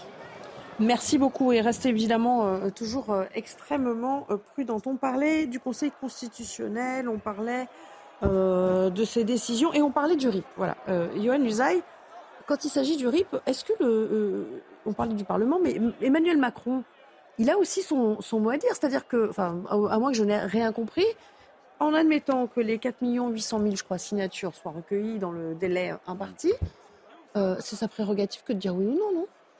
Le chef de l'État, à partir du moment où euh, les signatures sont recueillies, il doit nécessairement y avoir ou un référendum ou le Parlement doit se saisir de la question. Donc on peut imaginer que le chef de l'État euh, souhaite et fasse passer des messages au Parlement en disant saisissez-vous, ou en réalité ressaisissez-vous de la question, parce que le Parlement euh, s'est déjà saisi de cette question. Il y a eu des débats, il y a eu un 49-3. À ce moment-là, s'il y a les signatures, on peut revenir devant le Parlement, il n'y a pas de 49-3 et on voit si le texte passe ou pas, puisque c'est ça qui fait partie du blocage aussi, c'est l'utilisation du 49-3. À ce moment-là, on demande aux députés de voter. Est-ce qu'il y aura une majorité? Compte tenu de la situation, si on devait voter demain, si l'Assemblée nationale devait se prononcer demain, manifestement, le texte serait rejeté. Ça, ça semble assez évident. Et le camouflet sans doute un peu plus fort que les 3-4 voix euh, d'écart qu'on avait pressenti avant que le 49-3 ne soit enclenché, Céline Pina. Oui, et puis surtout, le, euh, effectivement, juridiquement, euh, on n'est pas obligé de valider le résultat du RIP. Politiquement, c'est quand même une autre affaire. C'est-à-dire que le RIP a été créé de cette manière-là pour éviter d'être utilisé. Le but du jeu, c'est qu'il ne soit jamais mis en œuvre. Ou alors qu'à chaque fois qu'il soit mis en œuvre, ce soit un échec. Euh, là, il a de fortes chances d'aboutir. Politiquement, ça va être très compliqué euh, de refuser de le passer euh, en référendum. Mais l'avantage que ce type de référendum peut avoir, c'est que n'ayant pas été initié par le chef de l'État, même s'il le désavoue, il est plus facile de ne pas adopter une posture gaulienne. De toute manière, on n'attend pas forcément d'Emmanuel Macron qu'il adopte une posture gaulienne. Et ce qu'on sait, c'est qu'aujourd'hui, la race d'hommes politiques que nous avons ne démissionne pas, y compris s'ils perdent un référendum. Mais cela lui, lui offrirait une porte de sortie, finalement.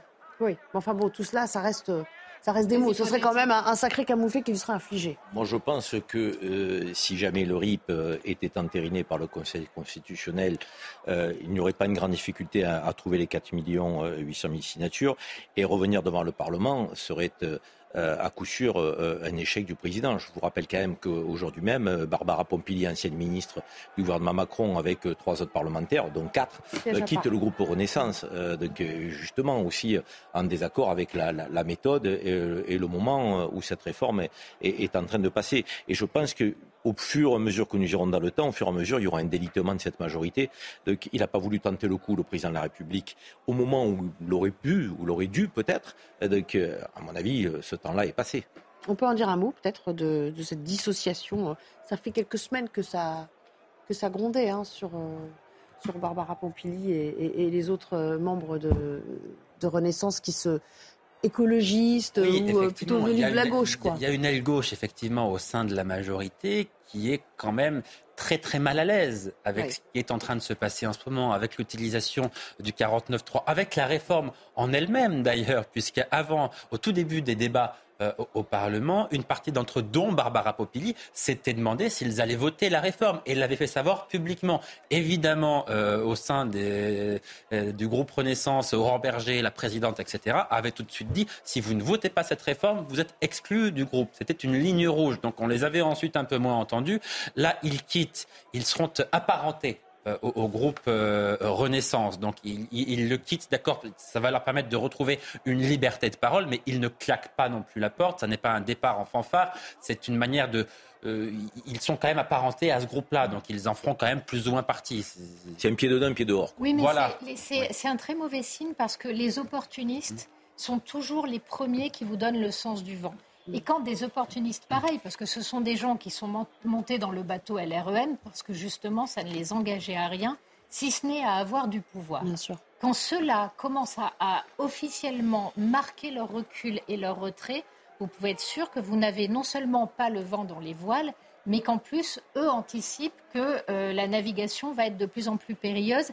Et comme la seule chose qu'ils veulent sauver, c'est eux-mêmes, eh bien, ils sont en mode survie des opportunistes qui passent en mode survie, c'est un très mauvais signe pour un gouvernement. C'est vrai, on parle, parce qu'on parle de Barbara Pompili et des deux, trois députés qui euh, se démarquent maintenant, mais on pourrait aussi évoquer, parce que ça a été quand même, euh, on l'a un petit peu oublié là, mais euh, Modem a été très critique hein, du texte et de la méthode. Horizon, n'en parlons pas. Enfin, y a, ça, a, ça a tiré un peu à U et à Dia quand même dans cette majorité. Ce, climat et cette réalité ne fera que s'accroître au, au, fil des semaines et des mois rappelle quand même que le président de la République ne peut plus se représenter en 2027 et, que donc euh, il n'aura rien à, je dirais, à, proposer euh, et le chantage ne marchera plus. Parce euh, ne sera plus dans la roue d'Emmanuel Macron, les députés se disent. Donc il va falloir changer de, crémière, comme on dit, de, de maison. Est-ce que ça sera la maison Horizon? Est-ce que ça sera la maison Modem? Est-ce que ça sera la maison ben, Finalement, les gens de gauche rentreront à la maison d'une manière ou d'une autre, avec un autre pôle qui se constituera autour de Bernard Cazeneuve donc, ou, ou, je ne sais qui.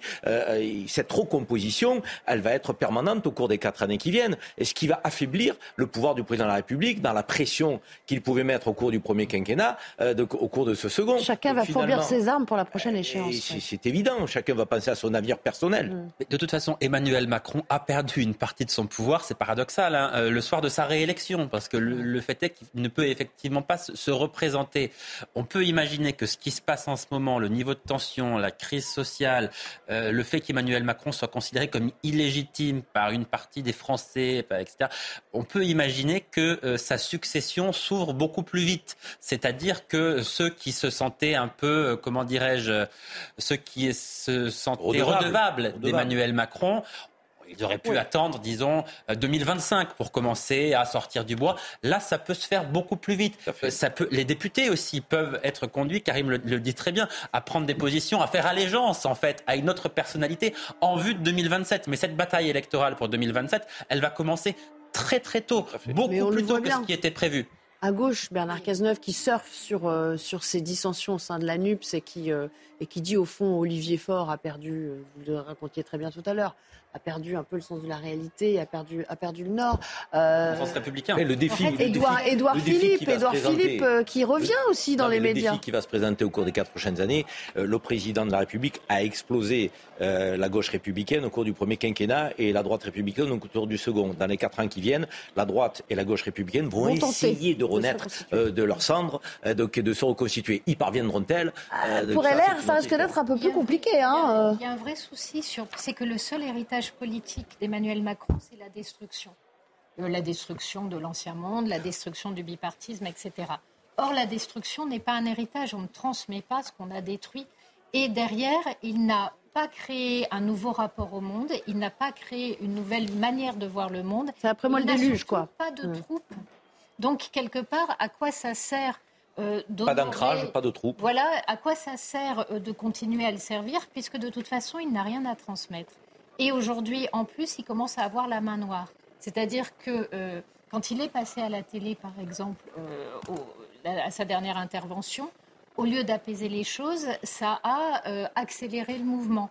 Il part euh, à l'étranger, d'habitude il se ressource à l'étranger en montrant à quel point c'est un jeune leader apprécié des autres. Euh, cette image-là est carrément écornée et ce qu'il vient de faire et le discours qu'il a tenu sur Taïwan fait qu'il n'est plus jugé comme extrêmement fiable, ni par les alliés américains, ni par les alliés européens. Ça fait quand même beaucoup d'échecs euh, pour le Ah oui, là, il les, a ramulés, on va dire.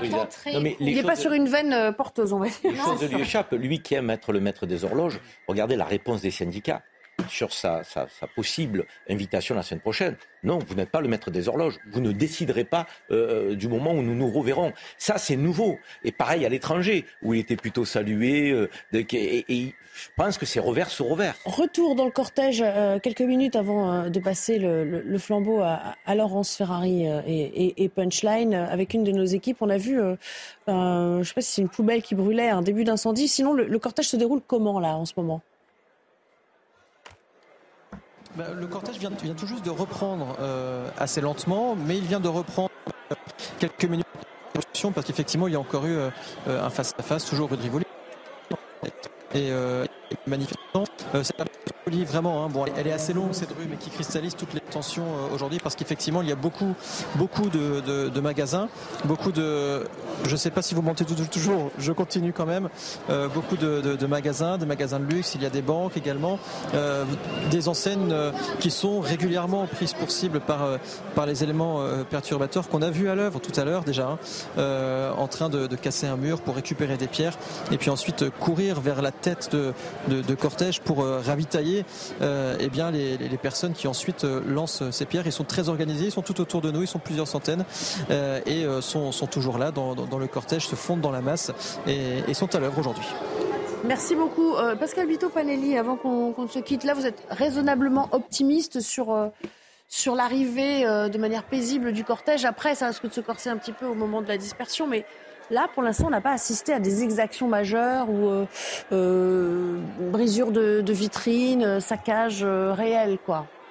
Oui, c'est vrai, Nelly. On est resté sur le stade jusque-là. Hein, je suis toujours moins très prudent et réaliste sur le stade du maintien de l'ordre, à la limite du rétablissement de l'ordre, mais pas au-dessus, parce qu'on constate que les unités sont très présentes et arrivent à bien contrôler, à bien canaliser monter à l'interpellation de façon chirurgicale pour faire redescendre les tensions et à gérer euh, pour l'instant cette manifestation euh, avec beaucoup de contrôle.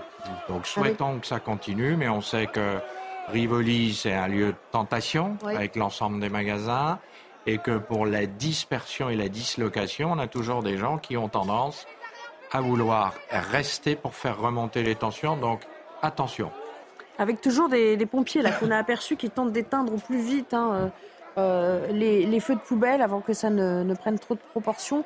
C'est vrai qu'ils ont jusqu'ici été euh, assez efficaces. Il faut quand même souligner, souligner cela. On parlait d'Emmanuel Macron qui pratiquait un petit peu la philosophie du après moi le déluge. C'est vrai qu'il n'a pas préparé sa, succession politique. À vrai dire, ça, ne l'intéresse pas. De, de, de... Il... quel président? Non, mais il a pas. Oui, il n'a pas adoubé depuis l'un, il a pas après, après lui Renaissance euh, existera encore et sous quelle forme De toute façon, dans le contexte actuel, être adoué par Emmanuel Macron, je ne suis pas sûr que ce soit quelque chose qui soit enviable. On verra bien ce qu'il en sera dans 4 ans ou en l'occurrence dans 3. Les choses peuvent changer, mais bon là c'est quand même mal engagé.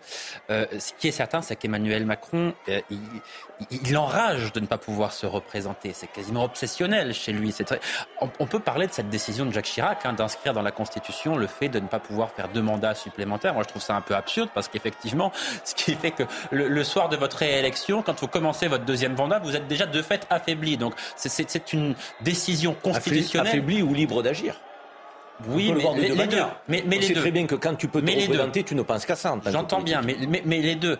Euh, d'ailleurs, on peut se poser la question si Emmanuel Macron pouvait se représenter en 2017, est-ce qu'il aurait fait la réforme, des retraites de cette manière-là? Probablement pas. On peut même dire avec certitude que non, nous n'en serions pas là aujourd'hui s'il pouvait se représenter. Donc cette décision de ne pas pouvoir permettre de faire plus de deux mandats, moi je trouve qu'elle n'a que des défauts. Le fait est que c'est comme ça, ça rend fou Emmanuel Macron parce qu'il a bien compris qu'il avait perdu une partie de son autorité à cause, à cause de cela, mais euh, on verra bien. Adoubera forcément quelqu'un. Un président sortant donne toujours une consigne de vote, ça fait toujours, euh, il, le dit toujours. Ça avait coûté cher à Jacques Chirac de dire je soutiens Nicolas Sarkozy, je voterai pour lui, etc. Il l'avait fait un mois avant la fin de son mandat. Emmanuel Macron, à un moment donné, il dira ce qu'il pense. On est encore loin de tout ça, mais s'il devait le faire aujourd'hui, ce ne serait à l'évidence pas un cadeau. À qui vous pensez euh, non, mais À Nicolas Sarkozy Évidemment, un président sortant n'adouble que s'il est devant le fait accompli il ne se soucie euh, quasiment jamais de sa succession. Et bien au contraire, il met plus des bâtons dans les roues à sa famille politique euh, qu'il ne l'accompagne. C'est un fait établi, même dans les grandes métropoles, vous le voyez.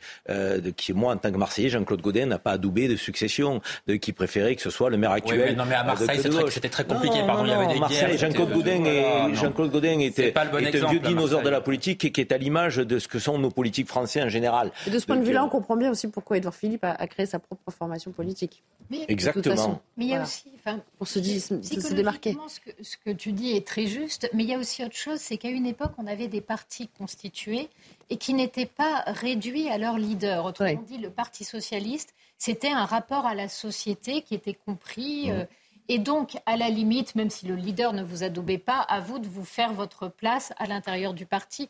Or, aujourd'hui, euh, LREM n'est pas un parti, c'est un fan club. Le fan club, quand le chanteur disparaît, bah, il se dissout. Ou alors, il, est dans le mémorial, mais, euh, mais voilà. Donc en fait, le problème, c'est la destruction des partis qui fait qu'aujourd'hui, on a du mal à voir se lever quelqu'un qui incarne plus que son désir de pouvoir. Mais on retiendrait rapport, un rapport au monde différent. Il a une possibilité, Emmanuel Macron. Il fait une réforme de la Constitution, il passe au septennat non renouvelable, ah, il peut se représenter. Ça paraît compliqué. Merci beaucoup pour cette politique fiction. Ça n'arrivera pas. Euh, on va retourner sur le terrain. il peut aussi démissionner. Ça serait, ça serait, oui, ce serait une, euh, une première, mais c'est peut-être quelque chose qu'il a envisagé. Hein. Ça fait partie des scénarios du possible. Euh, on va, on va retrouver, retrouver notre équipe qui est aux côtés de la, de la brave pédestre. là, ils sont dans une ruelle un petit peu à l'abri. Qu'est-ce qui se passe?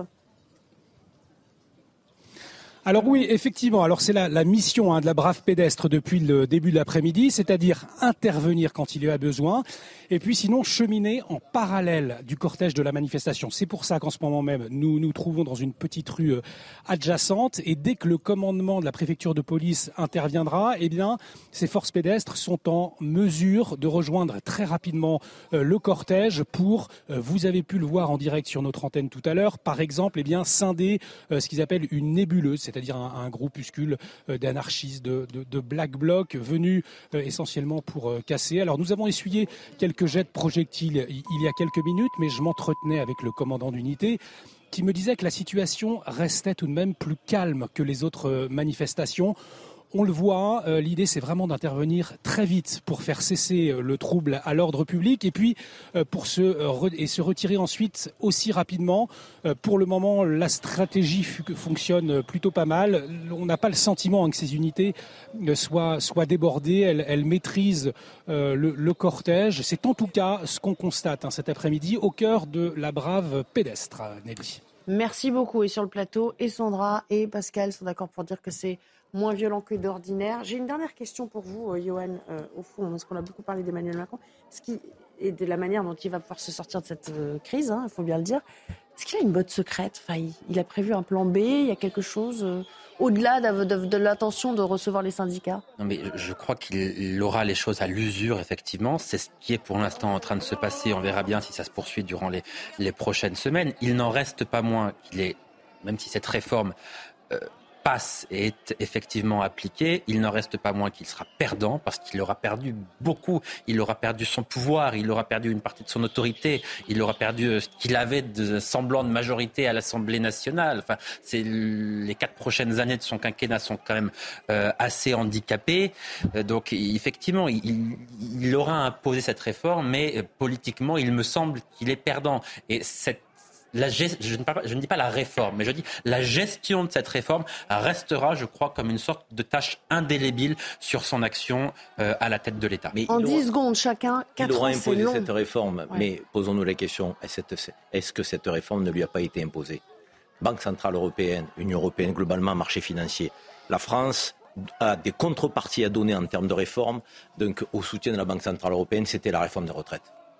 Merci beaucoup à tous les cinq de m'avoir accompagné cet après-midi. Il nous reste 15 secondes pour passer la main à Laurence. Laurence qui va eh bien sûr commenter la suite et fin de cette manifestation dont on voit hein, pour l'instant qu'elle est plutôt euh, moins violente euh, que les euh, éditions passées. Mais bien sûr, il faut rester prudent jusqu'au point d'arrivée et à la dispersion totale de la manifestation. Laurence, c'est à vous. Excellente soirée sur notre antenne.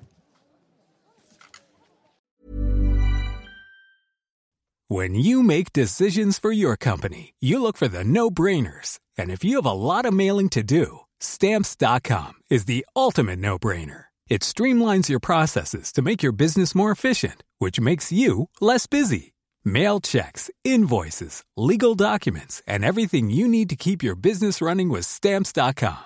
Seamlessly connect with every major marketplace and shopping cart Schedule package pickups and see your cheapest and fastest shipping options from different carriers. With rates up to 89% off USPS and UPS rates. And with the Stamps.com mobile app, you can take care of mailing and shipping wherever you are. Make the same no brainer decision as over 1 million other businesses with Stamps.com. Sign up with Code PROGRAM for a four week trial, plus free postage and a free digital scale. No long term commitments or contracts.